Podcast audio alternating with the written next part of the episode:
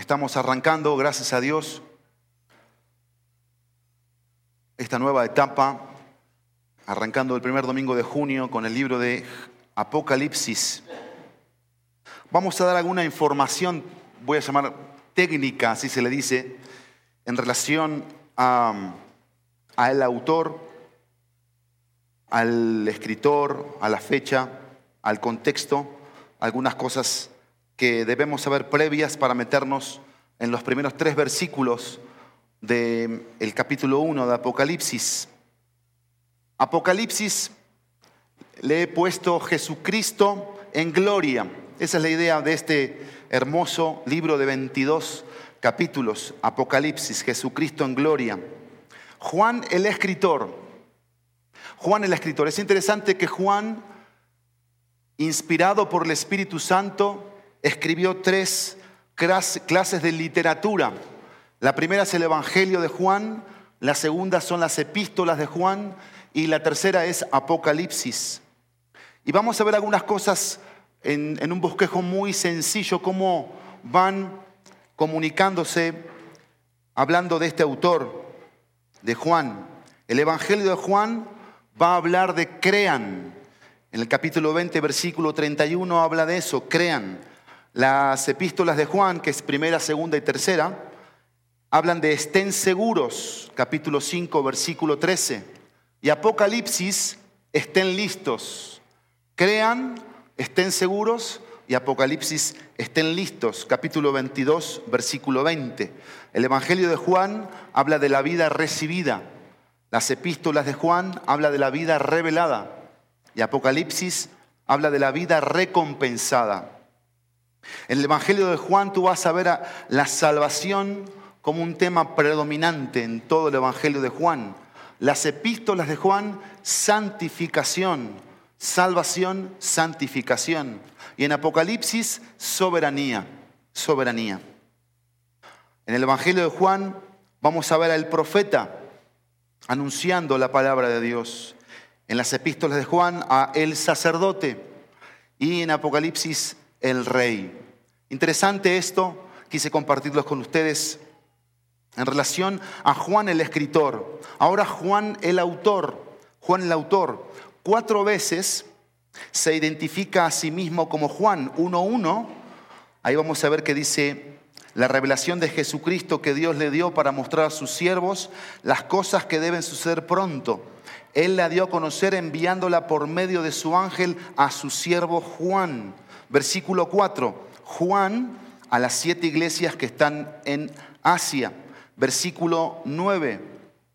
Yo, Juan, hermano de ustedes y compañero en la tribulación, en el reino y en la perseverancia en Jesús. Y el capítulo 22, capítulo 22, versículo 8. 22, 8 dice, yo, Juan, soy el que oyó y vio estas cosas. Y aquí, bueno, vemos la autoría. ¿Quién es el autor? El escritor, el que tomó nota de lo que el Espíritu Santo, en este caso muy puntual el ángel, dictó a este apóstol. Vamos a ver un poquito el contexto histórico. Sé que para algunos esto no puede significar nada, pero para entender un libro es importante. Y obviamente que yo he resumido, resumido, resumido y más resumido para poder no ser tan tedioso. Sé que información como esta puede ser tediosa, pero es importante. Esto habla también de conocimiento bíblico, claro que sí. Y en el contexto histórico tenemos a Apocalipsis comenzando con Juan. Es importante esto para seguir identificándolo. ¿Quién fue Juan? Bueno, fue un apóstol del Señor Jesús. Y en este caso fue el último apóstol que quedó con vida y luego obviamente pagó un precio por la causa de Cristo. En este contexto del Apocalipsis ya era anciano, estaba desterrado en una pequeña isla estéril llamada Patmos. ¿Dónde estaba esa isla de Patmos? Localizado en el mar Egeo al suroeste de Éfeso. Y esto es interesante porque justamente aquí estaba Juan haciendo un ministerio.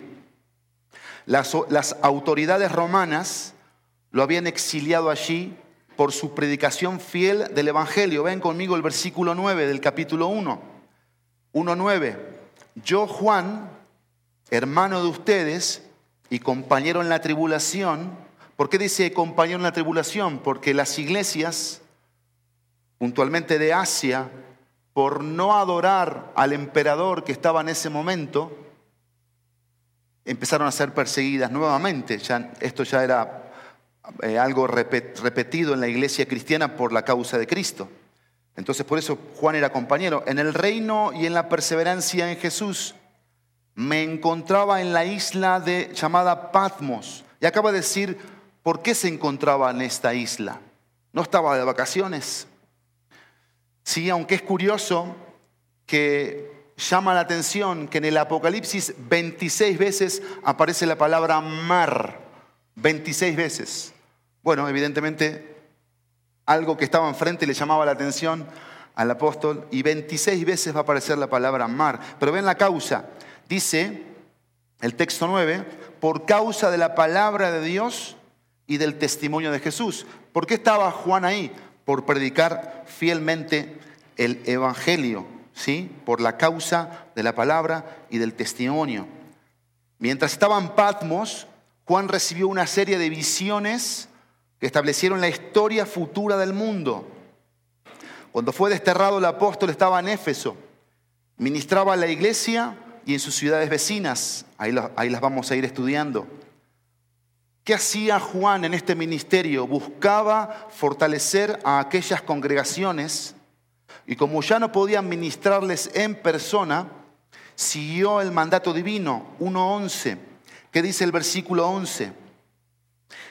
que decía, hablando del Señor, escribe en un libro lo que ves y envíalo a las siete iglesias, a Éfeso, Esmirna, Pérgamo, Tiatira, Sardis, Filadelfia y la Odisea. Y si tú ves conmigo el versículo 4, cuando dice Juan, de vuelta a las siete iglesias que están en Asia. Curioso, curioso.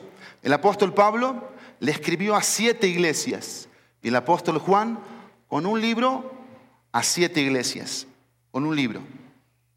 El apóstol Pablo, siete libros, siete cartas, ¿sí? Y el versículo 19, ya que vimos el versículo 11, dice, y decía, escribe en un libro lo que ves y envíalo a las siete iglesias. Y ahí dice cuáles son las iglesias. Si vamos al versículo 19, nuevamente aparece la palabra escribe.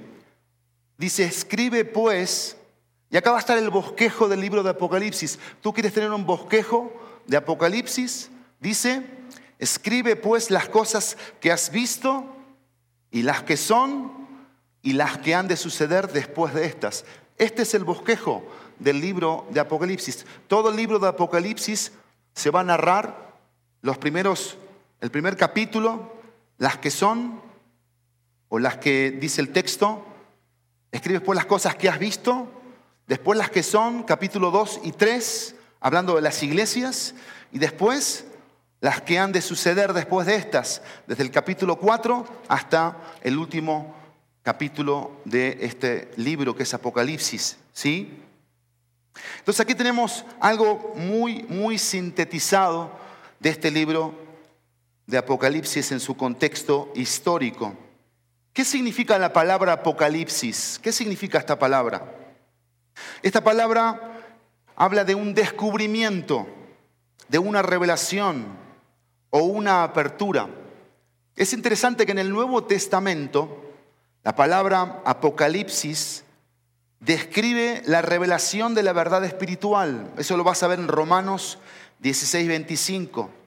También la revelación de los hijos de Dios, Romanos 8, 19. La encarnación de Cristo, Lucas 2, 32 su gloriosa aparición en su segunda venida, segunda de Tesalonicenses 1.7, primera de Pedro 1.7. Y esta palabra que estamos viendo, que es Apocalipsis, que en el griego es Apocalipsis, que vimos que significa un descubrimiento, una revelación, apertura, en todos sus usos, revelación se refiere a algo o alguien que estuvo oculto y ahora se hace visible. Entonces lo que este libro, Apocalipsis, revela o descubre es a Jesucristo en gloria. A eso queremos llegar, ¿no? A esto queremos llegar, a este énfasis. La revelación de cada una de las páginas, de los textos, de los contextos, de las verdades que este precioso libro va a traer, es una revelación de la persona del Señor Jesús en gloria. Y eso lo vamos a ir estudiando, ampliando, conociendo, aprendiendo. Hay un énfasis de palabra en los primeros tres versículos. Vamos a leerlos de corrido. Versículo 1 al versículo 3 del capítulo 1. En mi Biblia tengo un título, La revelación de Jesucristo.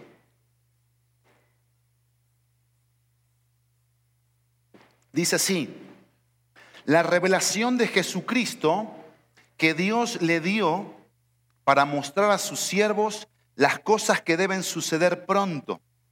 Él la dio a conocer enviándola por medio de su ángel a su siervo Juan, quien dio testimonio de la palabra de Dios y del testimonio de Jesucristo y de todo lo que vio. Bienaventurado el que lee y los que oyen las palabras de la profecía y guardan las cosas que están escritas en ella, porque el tiempo está cerca, cerca. Bueno, el énfasis de palabras. La palabra Dios aparece en el versículo 1 y en el versículo 2, si lo notaron.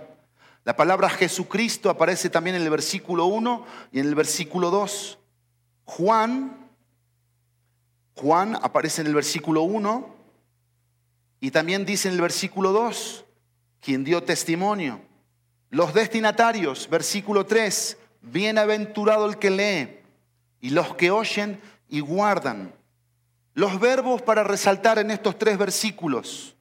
Revelar, versículo 1, mostrar, conocer, suceder, enviándolo, todo está en el versículo 1. Versículo 2, vio.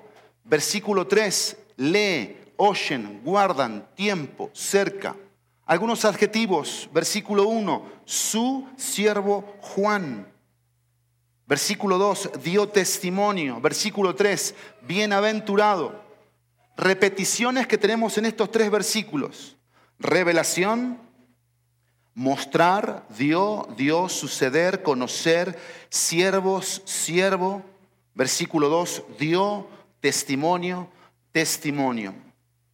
Al mensaje de hoy le he titulado lo siguiente, las marcas en la revelación de Jesucristo. Las marcas en la revelación de Jesucristo. Vamos a ver cuatro marcas en el pasaje del versículo 1 al versículo 3. Cuatro marcas, ¿sí? La primera es la marca de Dios, la decisión de Dios es la primera marca. La segunda marca es la dádiva de Jesucristo. La tercera marca es la dedicación del siervo. Y la cuarta marca es ¿Dónde estás? Acá está. La dependencia de la iglesia. Entonces, vamos a meternos al pasaje. Qué precioso pasaje de introducción que tenemos aquí en los versículos 1 al 3. Hay palabras que tú tienes que ver en una oración gramatical que se van conectando y son la palabra revelación, mostrar, conocer, enviándola, testimonio, y testimonio, todas estas palabras se conectan, ¿sí? Todas estas palabras. Y estas palabras que tú ves aquí nos dan la oración principal de qué es lo que Juan quiso decir aquí.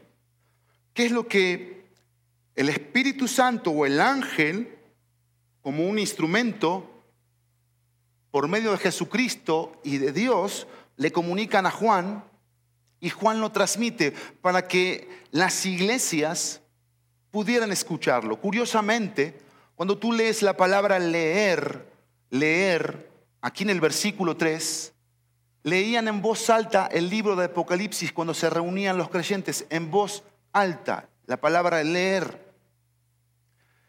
Y vamos aquí a lo primero, ¿sí? Para ir entendiendo acerca de esta decisión que es la primera marca, la decisión de Dios en el versículo 1. Entonces tenemos aquí en la decisión de Dios, dice el texto, la revelación de Jesucristo que Dios le dio. Esa palabra dio, dio, significa conceder, confiar, constituir, dar lugar, entregar, infundir, ofrecer, permitir, producir.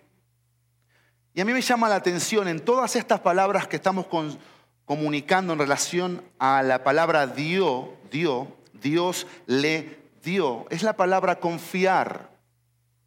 Es interesante aquí cómo tú ves que en algo tan importante que se iba a revelar en un libro trascendente para la cristiandad, para nosotros, para ellos como creyentes en ese tiempo, que curiosamente han pasado aproximadamente unos dos mil años de este momento, porque esto fue escrito aproximadamente en el 95, 96 después de Cristo, el peso que tiene la comunicación, el revelar algo, el transmitir algo. Y eso tiene que ver con Dios, con Dios y su voluntad con Dios y su soberanía. Aquí Dios es el que toma la decisión. En Dios está todo. Por eso es importante cuando queremos entender algo de la escritura y el propósito principal, Dios tiene que estar siempre presente. Dios es el orquestador de todo, es el que dirige. Y dice el texto, la revelación de Jesucristo que Dios le dio para mostrar a sus siervos. Esa palabra mostrar a mí me hizo pensar lo siguiente, ¿qué cosas tenía que mostrar?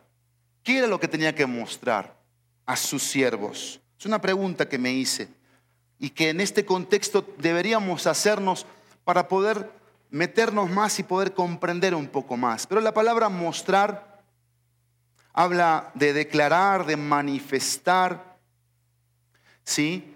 Y, y habla de una forma prolongada, prolongada.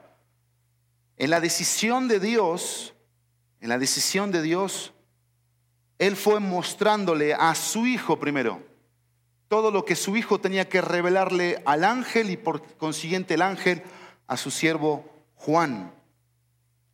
Entonces, esta es la primera marca, que en la marca tenemos la revelación, tenemos lo que Dios hizo, que es confiar, que es mostrar y que es em, presentar lo que se tenía que comunicar. ¿Qué es lo que se iba a comunicar? ¿Qué es lo que vemos aquí? Dice el versículo 1, la revelación de Jesucristo que Dios le dio para mostrar a sus siervos, ¿sí? Las cosas, dice el texto, que deben suceder pronto. Qué interesante es esto aquí, que deben suceder pronto, porque ¿cómo termina el versículo 3? El versículo 3 termina con el tiempo está cerca, y así como te quería conectar revelación, te quería conectar, mostrar, conocer, enviarla y testimonio y testimonio. Aquí hay otra cosa que se conecta y es el versículo 1, las cosas que deben suceder pronto con, porque el tiempo está cerca. Y hay cosas que se van conectando en nuestro pasaje para darle la relevancia, la importancia que significa una revelación que significa un, descubrir, un, un revelar, un mostrar, un evidenciar, un manifestar, un mostrar, un dar a conocer. ¿Sí? Entonces aquí, en el versículo 1 vemos la decisión de Dios como la primer marca, la revelación de Jesucristo que Dios le dio para mostrar a sus siervos las cosas que deben suceder pronto. Si tú lees en la 60, hay un punto aquí, a ver si todos lo tienen. Dice las cosas que deben suceder pronto, y hay un punto, ¿sí? Ahora, si usted lee la, la 60, por ejemplo, lean la 60, pónmelo, por favor. Dice, la revelación de Jesucristo que Dios le dio para manifestar a su siervo las cosas que deben suceder pronto. ¿Y ahí qué hay? ¿Qué hay? Punto coma, y hay una I, ¿sí? y la declaró enviándola por medio de su ángel a su siervo Juan. Volvamos a la NBLA. Miren lo que dice la traducción Nueva Biblia de las Américas. Dice la revelación de Jesucristo que Dios le dio para mostrar a sus siervos las cosas que deben suceder pronto. Punto. ¿Qué dice? Él. Y esto es interesante en la gramática bíblica. Esto es muy interesante. Yo lo leí en la NTV y lo leí también en la NBI. Ponme la NBI, por favor.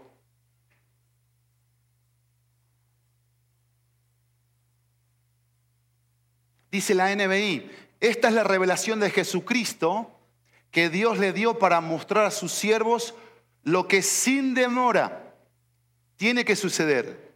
Jesucristo envió a su ángel, en lo que dice, lo que sin demora, eh, aquí en la, suceder pronto, sin demora, tiene que suceder. Hay una coma o un punto ahí. Punto. Después, ¿cómo sigue? Jesucristo envió a su ángel para dar a conocer la revelación a su siervo Juan. Si tú lees de vuelta la 60, si tú lees la 60, puede haber una confusión o, una, un trabajo más, más esforzado todavía en, esto. Porque dice, la revelación de Jesucristo que Dios le dio para manifestar a su siervo las cosas que deben suceder pronto, coma, y la declaró quién? ¿Dios o Jesucristo? Ya lo vimos, ¿no? Claro que sí. Jesucristo, enviándola por medio de su ángel. Entonces, esto es muy importante aquí, volviendo a la NBLA, es muy importante, porque aquí ves una cadena. Ves a Dios, ves a Jesucristo, ves al ángel y ves a Juan. Y ves a la iglesia en el versículo 3, claro. ¿Sí lo van notando? Ven las, cosas que se van revelando, mostrando, dando testimonio. Ahí está el tema principal y por supuesto lo que vamos viendo desde el versículo 1, que tienen que suceder pronto o sin demora, es importante también esto, porque hay una demanda aquí para nosotros, hay una urgencia aquí para nosotros, hay una diligencia en la que tenemos que prestar atención. ¿Sí? Y esto sin demora lo vamos a ver varias veces en el capítulo 2, por ejemplo, versículo 5. Vean cómo lo traduce aquí, 2.5. Recuerda, por tanto, de dónde has caído y arrepiéntete y haz las obras que hiciste al principio. Si no, vendré a ti. Esa es la idea de sin demora vendré pronto y quitaré tu candelabro de su lugar si no te arrepientes. El versículo 16, lo mismo, lo mismo, dice, por tanto arrepiéntete, si no, vendré a ti sin demora, pronto. ¿Sí? Leíamos en el versículo 3, porque el tiempo está cerca. ¿Cerca cuál tiempo? ¿Y cerca qué? Cerca el advenimiento más importante para un cristiano, que Cristo venga por su iglesia. Vendré a ti, nuevamente dice el versículo 16 del capítulo 2, el 3.11 lo dice, el 11.14 lo dice, y el último capítulo, 22.12, vamos al último capítulo, 22.12, dice, por tanto yo vengo pronto y mi recompensa está conmigo para recompensar a cada uno según sea su obra. ¿Sí? Entonces, esto es algo importante aquí en, en, la decisión de Dios, en esta marca de la decisión de Dios, hablando de su soberanía, hablando de su confianza, hablando de lo que Dios le, le comunica al Hijo, le da al Hijo. Pero lo segundo, dice el texto, eh, versículo 1, la revelación de Jesucristo que Dios le dio para mostrar o manifestar a su siervo las cosas que deben suceder pronto. Él, y este para mí, por eso yo no me detuve aquí, este es muy importante, este Él. Porque nuevamente tú vas a ver aquí un patrón. Dice, Él la dio. Y esto es importante aquí para resaltar. Así como está el, el, de Dios, o Dios le dio, también tenemos aquí el dio de, de Jesucristo. Él la dio a conocer, enviándola. Y por eso la segunda marca aquí, ¿sí? Es la dádiva de Jesucristo. Él la dio a conocer. Y esta palabra conocer habla de saber, de notar, de reconocer. Vean qué interesante es esta palabra. Sentir, tener, entender, informar, llegar al conocimiento, cerciorar, comprender. Y yo me detuve mucho a pensar en esto, porque el Padre le da una encomienda al Hijo. El Hijo la recibe. ¿Y qué es lo que hace el Hijo? La transmite. Ahora, ¿qué es lo que el Hijo iba a dar a conocer? ¿Se acuerdan que hice una pregunta? ¿Qué cosas o qué? Cuando habla de cosas, que por cierto se repite también esa palabra cosas aquí en este pasaje, es el mismo Jesucristo. Y esto es hermoso aquí, porque cuando hablamos de revelación, cuando hablamos de manifestar, cuando hablamos de dar a conocer, cuando hablamos de dar testimonio, estamos hablando de Jesucristo, la persona de Jesucristo. Que lo primero que hace Jesucristo es darse, es darse, por eso es una dádiva. Jesucristo es una dádiva. Y por eso esta dádiva debe ser recibida en primer lugar y segundo debe ser compartida. ¿Qué hace Jesucristo aquí como algo, como una acción? Dice, Él la dio a conocer enviándola por medio de su ángel. Vean aquí esta acción de Jesucristo. Jesucristo sabía que Él era la manifestación de lo más glorioso de Dios en esta tierra y todos debían saberlo, conocerlo, entenderlo, recibirlo. Y esa relación que tuvo Jesucristo con los hombres, muy puntualmente con el apóstol Juan, se vio evidenciada una vez más enviándola por medio de su ángel. Su ángel aquí, la palabra ángel, es la palabra mensajero o la palabra también siervo. Entonces, ¿a quién se revela Jesucristo? ¿A cualquiera? No. ¿A los que están desocupados? No. ¿A los que dudan?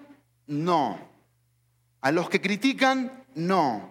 A los que se conforman, no. A los que son del montón, no. ¿A quién se está revelando Jesucristo aquí? A un ángel, que era un siervo suyo, y después se revela a otro siervo suyo, que se llama Juan, un siervo. La palabra siervo aquí es importante, porque vamos a la tercera marca, la dádiva, la decisión de Dios, la dádiva de Jesucristo. Y dice el texto, enviándola por medio de su ángel a su siervo Juan. La palabra siervo es doulus, que habla de un esclavo. Y me llama la atención qué significa la palabra esclavo o siervo. Habla de alguien que está en sujeción, alguien que está bajo subordinación, subordinado, alguien que vive para servir. Porque esa es la idea de un siervo, vive para servir. Y eso era Juan. Y por eso aquí la tercera marca en las marcas en la revelación de Jesucristo es la dedicación del siervo. Y vean lo que dice el versículo 2, que es impresionante. ¿Quién? ¿De quién habla el quién del versículo 2? ¿De quién habla? De Juan. De Juan.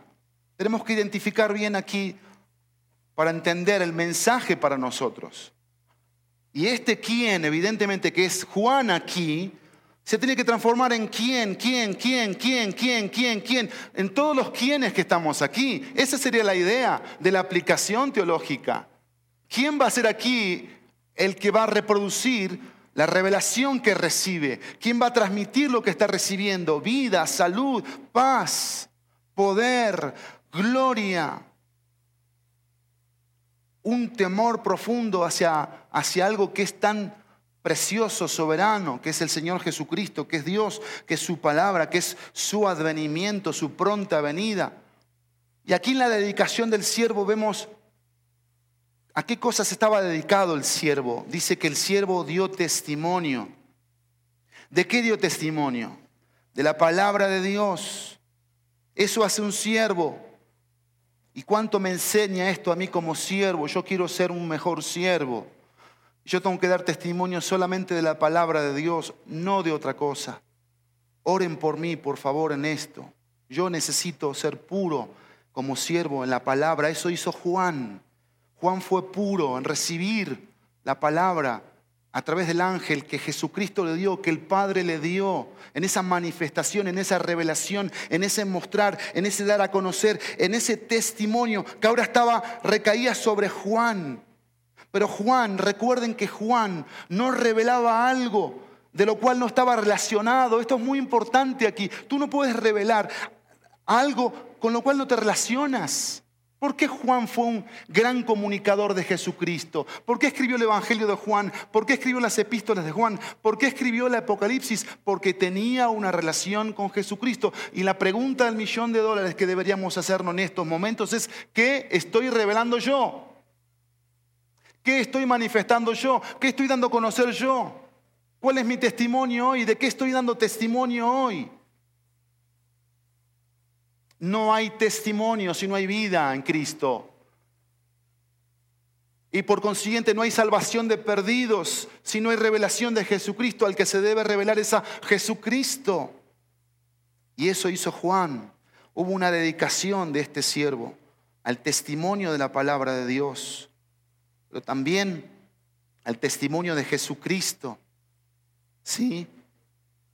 Y cuando hablamos de la palabra aquí, testimonio habla de que da fe de la verdad, da fe de la verdad con fidelidad. La palabra testimonio habla de un testigo, o mejor dicho, de ser testigo. Porque un testigo es alguien que presencia algo o alguien. Eso es un testigo que testifica, que encarga, que da buen testimonio. Y es un, es un, testigo que es llamado a testificar, afirmando, exhortando, dando una evidencia. Eso hace un testigo. Eso es alguien que da testimonio. Todo eso estaba en la dedicación de este siervo. ¿Se, ven, ¿Se dan cuenta lo importante que es esto aquí? ¿Se dan cuenta qué importante es el título siervo? Siervo. ¿Cuántos le llegamos a esto? ¿Cuántos le llegamos a esta palabra siervo? ¿Cuánto tenemos como meta ser siervos? ¿Cuántos anhelamos, aspiramos, deseamos desesperadamente ser siervos de Dios? ¿Cuántos nos morimos por servir a Dios? Que nadie me quite esa bendición de servirle. Y entendiendo que para ser un siervo tengo que estar con Jesucristo, porque hay muchos siervos hoy alrededor del mundo que dejan que desear, que se proyectan a sí mismos, que son ellos, sus personas, y no Jesucristo, el que está siendo revelado. Es su liderazgo, es su poder, son sus títulos, son sus este, números, son sus formas de ser, y no Jesucristo. Y esa es la marca de un siervo, de un doulus. Jesucristo es la marca. Jesucristo. Porque Jesucristo marca un siervo. Jesucristo hace con el siervo lo que nadie hizo, le perdona sus pecados, lo lava con su preciosa sangre, le ofrece una relación de amor, de misericordia, de gracia, de victoria por medio de su presencia, le ofrece un plan único un propósito. Eso es lo que vemos cuando alguien se revela llamado Dios, Jesucristo, el ángel, a un hombre llamado Juan. Hay un propósito que se va viendo y es el propósito de Dios en que Jesucristo se ha revelado como lo que es, glorioso. Y eso es lo que hacía Juan. Eso es lo que hacía Juan. Dime cuándo fue la última vez que viviste esto. Si esto no está siendo una realidad en nuestras vidas, es que en primer lugar Jesucristo no está presente, no se está revelando a, nosotros. Y por eso comienza aquí, el título en todas las Biblias tendría que ser la revelación de Jesucristo Apocalipsis. Porque es eso Apocalipsis. ¿Qué dice el versículo 1? ¿La revelación de quién? De la iglesia bíblica Juriquilla, del pastor Pablo Ferrari, del mejor eh, maestro de la Biblia, del mejor comunicador, del mejor libro que hayas leído. ¿Qué dice ahí? Jesucristo. Jesucristo. Y si hoy tenemos un problema de pecado, de mentira, de orgullo, de desobediencia, de rebeldía, es porque Jesucristo no se nos está revelando. Eso es un problema, grave problema. ¿Sabes por qué? Porque tu eternidad está en juego. Si Jesucristo no se te reveló, si Jesucristo no se te presentó en tu vida como lo que es glorioso y tú te postras ante Él y reconoces que no eres nada ni nadie y renuncias a todo, porque eso hace un seguidor de Jesucristo, renuncia a todo. ¿Qué hizo Juan? ¿Por qué estaba Juan en la isla de Patmos? Por ser un siervo de Jesucristo porque no hay con Jesucristo, no hay con qué compararlo a Jesucristo, no hay un trabajo que lo compare, no hay dinero que lo compare, no hay una relación interpersonal que lo compare, no hay un matrimonio que lo compare, no hay un hijo que lo compare, no hay un futuro que lo compare, no hay nada que compare a Jesucristo. Y esto lo dice un alma a la que Jesucristo se le ha revelado. ¿Se te ha revelado Jesucristo? ¿Jesucristo se te ha revelado? Oramos por eso. Porque si Jesucristo se te revela, en cualquier momento tu vida va a cambiar. Vas a dejar de ser orgulloso, soberbio, vanidoso, envidioso, rencoroso, egoísta, materialista, avaro, fornicario, inmoral. Todo eso vamos a dejar de ser. Vamos a dejar de decir malas palabras. Claro que sí, porque la gloria de Cristo no se merece una grosería. Por supuesto que no, ni un mal pensamiento. Nuestra actitud hacia Cristo es no ponerlo en vergüenza a Cristo. Jamás. Jamás. Y lo que más te duele cuando caes en pecado es su rostro, que sabes que le estás llevando vergüenza a Cristo. Por eso es importante que entendamos la palabra de Dios aquí. Porque todos, escucha bien, todos deberíamos ser siervos dedicados. Porque si no, no nos podemos llamar cristianos. No nos podemos llamar cristianos. Porque ¿cómo te vas a llamar cristiano si Jesucristo no, te, no se te reveló? Y tú dices, sí, a mí se me reveló Jesucristo. ¿Eres un siervo? ¿Eres una sierva? Mm, no sé, pastor. Hoy tengo dudas. Bueno, yo quisiera que arregles esas dudas hoy, ahora mismo. No conmigo, con Jesucristo. Porque tú no te puedes quedar en estos momentos conforme ante la gloria de Jesucristo y su persona como estás, como eres, lo que haces, cómo vives. ¿Sabes cuántas personas van a llegar al trono de Dios y van a perderse por la eternidad? Porque pensaban que por estar en una iglesia cristiana eran cristianos. No te preocupes más. No se trata de eso. No se trata de estar acá. Se trata de estar en Jesucristo. Por eso el que está en Jesucristo no, le tienen que codear. Ponte a cantar. Y canta bien. Y no te pares. Y no te distraigas. No, estás en Jesucristo, querido. 24 horas, 7 días, toda la vida en Jesucristo, todo el tiempo.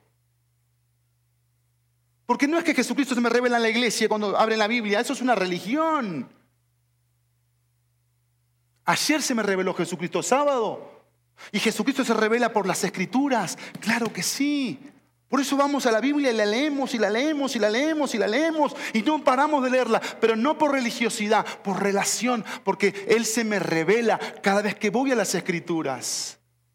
Y me hace ver lo pecador que soy y cuánto necesito de su gloria para santificarlo, para glorificarlo, para edificar todo aquello que me ha puesto al lado mío. no destruirlo. Y si yo soy un destructor de su obra, es porque Jesucristo no se me está revelando. Yo soy el que divide, el que separa, el que genera peleas, el que soy chismoso, murmurador, egoísta. Soy una persona que no está con Jesucristo. Punto. Así de sencillo. Y por eso aquí es tan precioso lo que hizo Juan. Dio testimonio, dio fe de la verdad con fidelidad. La palabra de Dios dice, dio testimonio de la palabra de Dios. La palabra ahí es logos. Y vean por qué se conecta Apocalipsis con el Evangelio de Juan. ¿Cómo comienza el Evangelio de Juan? El verbo, el verbo, el logos de Dios. El logos es la palabra viva. ¿Sí? Algo dicho, expresión divina. La expresión divina es Cristo mismo. Noticia, predicar, sentencia. ¿Qué hacía Juan cuando predicaba? Exhortaba, hablaba a la gente a que dejara de pecar. Eso hacía este evangelista. Arreglar. Eso hace la palabra. La palabra arregla cualquier problema. Si hay problemas aquí que los hay, si hay problemas que los hay, la palabra de Dios los puede arreglar cuando nosotros vamos a Jesucristo primero. La palabra arregla los problemas. La palabra genera dirección. La palabra trae doctrina, cosas en las que tenemos que creer, confiar, tener fe, convicción. La palabra nos habla del Evangelio, nos conecta con la cruz, con Jesucristo, con la resurrección, con la vida eterna. La palabra siempre tiene un mensaje. La palabra habla. Eso hace la palabra. Eso hizo Juan. ¿Pero por qué hizo todo eso Juan? Porque Dios le dio a Jesucristo, Jesucristo al ángel, el ángel a Juan. ¿Ven qué importante es esto aquí? Y por eso damos testimonio de la palabra de Dios. Y por eso damos testimonio de Jesucristo. Y miren lo que dice el texto. Y del testimonio de Jesucristo y de todo lo que vio, dice el texto. De lo que vio. Imagínate cuántas cosas Juan vio del Señor Jesucristo. Yo quisiera que enumeres por lo menos 10 en estos momentos que Juan vio de Jesucristo. ¿Quién se anima? 10. Comencemos. Una. ¿Qué vio Juan de Jesucristo?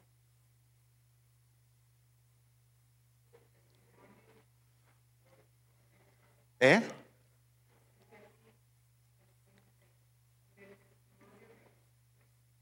Pero pensando en las cosas que vio Juan para llegar a dar testimonio, ¿qué cosas vio? ¿Con qué cosas empezó viendo de Jesucristo? ¿Cómo llegó a ser cristiano Juan? ¿Dónde lo ves eso? En el Evangelio de Juan. Sí, adelante Memo. ¿Qué vio? Muy bien. Así es, el Evangelio de Juan dice, y vimos su gloria. ¿Sí? Dice el Evangelio de Juan. Juan no pudo ver otras cosas que lo más importante primero en su vida, para que su vida sea impactada y él pudiera dar el testimonio que estaba dando y que iba a dar aquí. Recuerden, familia, recuerden aquí que no estamos en un contexto como este, aquí. Por favor, nunca se olviden eso. Porque sé que a veces esa es la mentalidad que traemos por los patrones que tenemos. ¿Sí? No te sientas en tu casa en la silla más incómoda para ver una serie. ¿Cómo te sientas a ver una serie? En el sofá, en la cama. ¿Cómo veían muchos la, la iglesia, el culto de la iglesia en el tiempo de pandemia? En pijama, medio dormidos. ¿Sí o no? ¿Cómo estaban acá?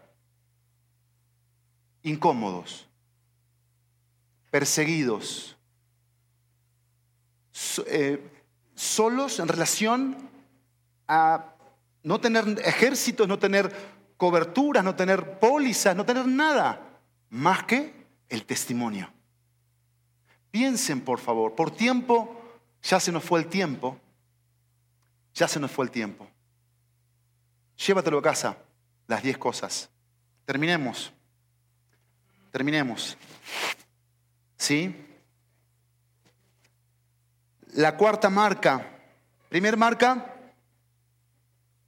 la decisión de Dios. La segunda marca, la dádiva de Jesucristo. La tercera marca, la dedicación del siervo. La cuarta marca, la dependencia de la iglesia.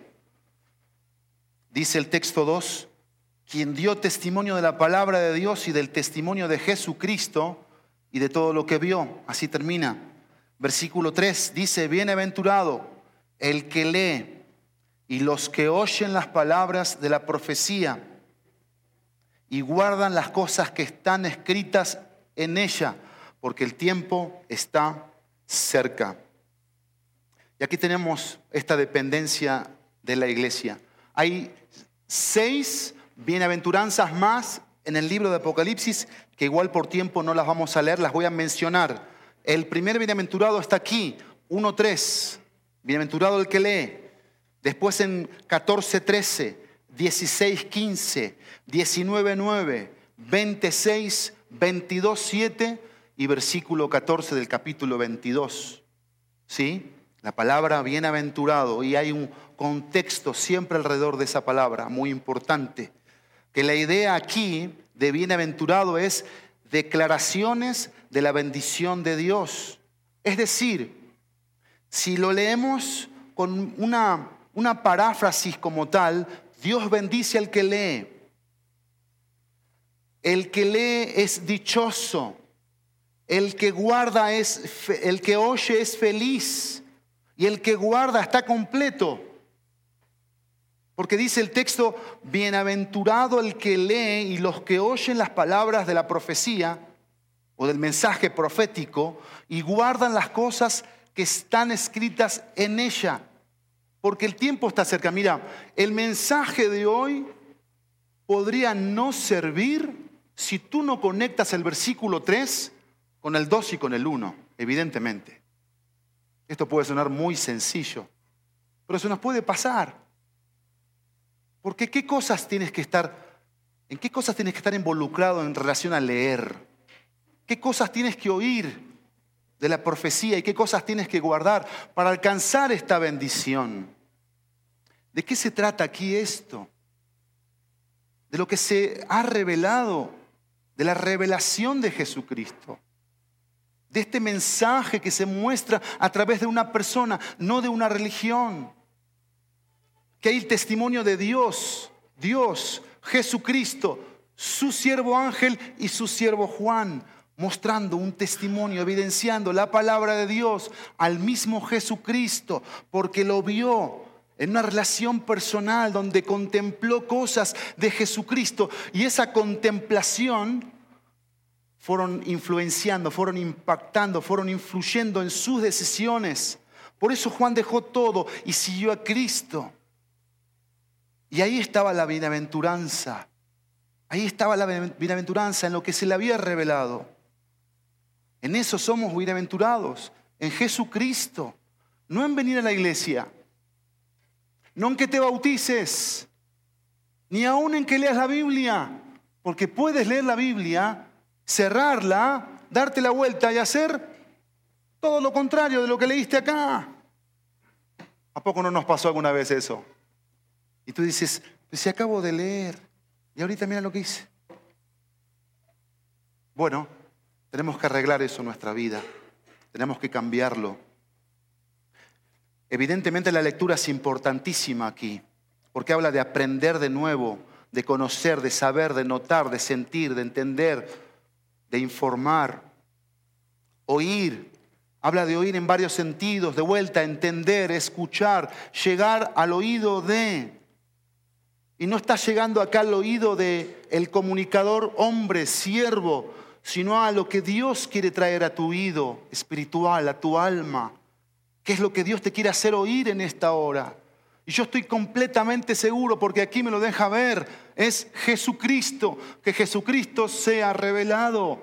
Eso es lo que tienes que oír, eso es lo que tienes que leer y eso es lo que tienes que guardar. A Jesucristo como lo mayor de los tesoros, de lo más importante. Guardar es hacer caso, dice otra versión. Guardar habla de vigilia, de mantener el ojo sobre, cumplir un mandato. Habla de custodiar, de retener, de conservar, de reservar, guardar. Y no se te cae al piso. Trata siempre con mucho cuidado, con mucha atención, con mucha reflexión, con mucha devoción lo que se trata de Dios, de su palabra, de Jesucristo. Esto es sagrado, esto es lo más importante. Y por eso termina el texto diciendo, dice el texto 3, bienaventurado el que lee y los que oyen las palabras. Esto se está cumpliendo hoy aquí. Si tú lo guardas en tu corazón, la bendición va a llegar a tu vida. Y no pienses que la bendición es material, por favor, porque la bendición es que Jesucristo se te sea revelado, la bendición es que dejes de ser religioso, la religión es que des un testimonio de la palabra y de Jesucristo, des un testimonio. Esa es la bienaventuranza. La bienaventuranza es que dejes todo por Cristo. Esa es la bienaventuranza. Pero viene como termina el texto. Bienaventurado el que lee y los que oyen las palabras de la profecía y guardan las cosas que están escritas en ella. A esto nos dedicamos, a guardar las cosas están escritas en ella. Esta es nuestra chamba, este es nuestro trabajo, esta es nuestra dedicación, esta es nuestra dependencia. Y hay un porqué. La palabra porqué siempre en la gramática habla de la razón. ¿Por qué? Hay una razón. El tiempo está cerca. Esa palabra tiempo habla de épocas, de temporadas. ¿Qué hicieron los evangelios? Los evangelios presentaron a Cristo en su humillación. ¿Qué va a hacer Apocalipsis? Presentar a Cristo en su exaltación. Humillación, exaltación. ¿Qué épocas vivieron aquí?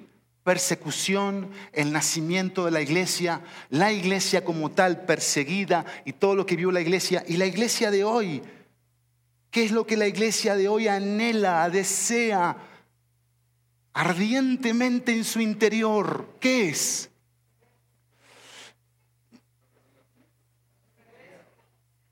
¿Será? ¿Será familia? ¿Será? ¿O que acabe el culto? o que me tengo que ir porque algo dejé o mi trabajo. ¿Qué es lo que más anhelas? Dice, el tiempo está cerca y yo necesito terminar hoy con una aplicación. No te puedes ir sin una aplicación aquí. El tiempo está cerca. Dice, las cosas tienen que suceder pronto. La venida de Cristo. Mi conclusión no está aquí en Apocalipsis 1, 1 al 3. Está en Mateo 7. Acompáñenme y déjenme concluir en esta hora. Como yo sé y soy muy consciente de esto, la verdad, y lo digo y lo digo de verdad, desde que entendí cómo vine del vientre, cómo vine del vientre, sin nada, desde que entendí cómo me tengo que ir de esta tierra, sin nada me voy a ir. Terrenal, por supuesto. Y siempre ha habido un trabajo en mi mente, en mi corazón, en cuanto a lo terrenal, en cuanto a, lo, celestial. Y, es, y es estar con Cristo, es irnos con Cristo. ¿No les parecería que eso sería lo mejor que nos puede pasar? ¿Por qué les digo esto? Porque esto puede ser lo último que les diga. A eso quería ir, a ese punto quería llegar. Esto puede ser lo último que te diga. Mateo 7, conclusión, versículo 21 al versículo 28. Dice así, no todo el que me dice Señor, Señor, entrará en el reino de los cielos, sino el que hace la voluntad de mi Padre que está en los cielos. Muchos me dirán en aquel día, Señor, Señor, ¿no profetizamos en tu nombre y en tu nombre echamos fuera demonios y en tu nombre hicimos muchos milagros? Entonces les declararé, jamás los conocí, apártense de mí los que practican la iniquidad. Y el contexto no termina ahí. Versículo 24. Por tanto, cualquiera que oye estas palabras mías y las pone en práctica, será semejante a un hombre sabio que edificó su casa sobre la roca. Y cayó la lluvia, y vinieron los torrentes, soplaron los vientos y azotaron aquella casa, pero no se cayó porque había sido fundada sobre la roca. Todo el que oye estas palabras mías y no las pone en práctica será semejante a un hombre insensato que edificó su casa sobre la arena y cayó la lluvia, vinieron los torrentes, soplaron los vientos y azotaron aquella casa y cayó y grande fue su destrucción. Cuando Jesús terminó estas palabras, las multitudes se admiraban de su enseñanza porque les enseñaba como uno que tiene autoridad y no como sus escribas. ¿Cuál es la conclusión práctica aquí? Yo no sé si alguna vez se han escuchado ustedes este, sí lo han escuchado, pero quizás los más chicos acá no mucho. Se le cayó el teatro, o el teatrito, se dice, ¿no? Se le cayó el teatrito. ¿Qué significa eso? Díganlo. Vivía de apariencias, ¿qué más? ¿Cómo? La verdad se reveló, ¿qué más? ¿Cómo? Se descubrió su actuación, se cayó al teatrito, exactamente. Cuando yo estudiaba Apocalipsis, ¿no saben ustedes cómo Dios toda la semana me tuvo en Mateo 7, 21 al 29? Porque la conclusión aquí es la siguiente, ¿por qué caemos? ¿Por qué caemos? ¿Por qué cae un siervo de Dios? ¿Por qué caen los cristianos? ¿Por qué? Desviamos la mirada. ¿Qué más?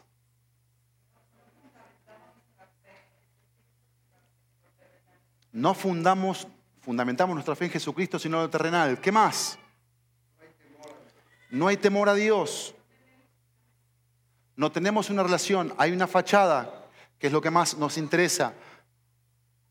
Los contextos son importantísimos para entender las oraciones de Jesús, los contextos. Aquí Jesús en Mateo 5, 6 y 7 habló de dos caminos y después de dos cimientos y cierra el sermón del monte. Pero ¿saben por qué? ¿Saben por qué hay caídas? Abandonos, enfriamientos, apatías por la falta del señorío de Jesucristo en nuestras vidas. Porque decimos que es Señor, pero no es nuestro Señor. Por eso el Señor dice en el versículo 21, no todo el que me dice Señor, Señor. Podemos ser los mejores dialoguistas en el cristianismo. Podemos ser los mejores verseros en el cristianismo. Podemos decir mil veces Señor y el Señor no serlo en nuestra vida. Y aquí el Señor está descubriendo la hipocresía del corazón de sus seguidores. Tenemos que cambiar esa dinámica. Tenemos que cambiarla. Tenemos que cuidar a quién estamos oyendo, porque en eso nos vamos a convertir. Tenemos que coincidir las palabras nuestras con la manera de vivir. Y eso tiene que ver con lo que somos, creemos, confiamos. Tenemos que construir el señorío de Cristo para crecer.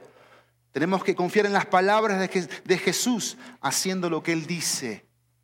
Y como dice la Biblia, y me encanta esto de la Biblia, la Biblia dice así, haciendo estas cosas no caeréis jamás.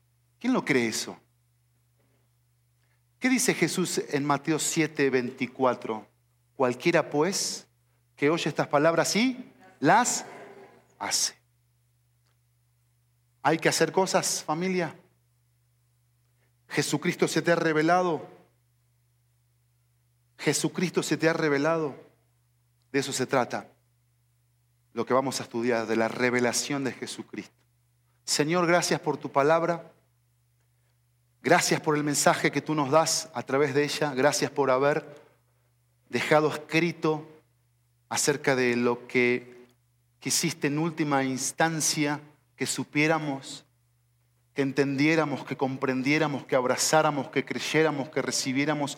Y es tu revelación, tu manifestación. el que te podamos conocer.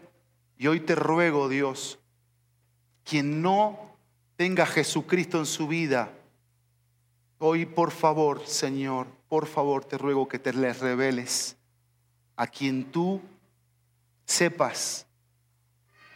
Tú sabes, Jesucristo, quién está aquí y no está aquí, quién está aquí y no te ama, y no te obedece, y no te sirve, no te sigue. Tú sabes quién está aquí o quién está del otro lado escuchando en un futuro este mensaje y está en una apatía espiritual porque no eres el Señor de su vida. Porque cuando eres el Señor de nuestra vida, bajamos los brazos, nos rendimos a ti y tú avivas nuestro corazón. Y soplas un viento que la llama empieza a ardir, arder por el pecado y confesamos el pecado, nos arrepentimos de nuestra vana manera de vivir y corremos a ti, aquello que es eterno, aquello que es espiritual, piadoso, y abrazamos tu palabra para vivirla, para amarla, y tú nos abrazas a, a través de ella y nos dices cuánto nos amas, pero nos corriges, nos cambias, no nos dejas iguales. Gracias Jesucristo por tu revelación. Hoy te ruego por ella. Y gracias porque una vez más me muestras que no te has cansado de revelarte. Hoy es la muestra. En tu precioso y poderoso nombre. Amén y amén.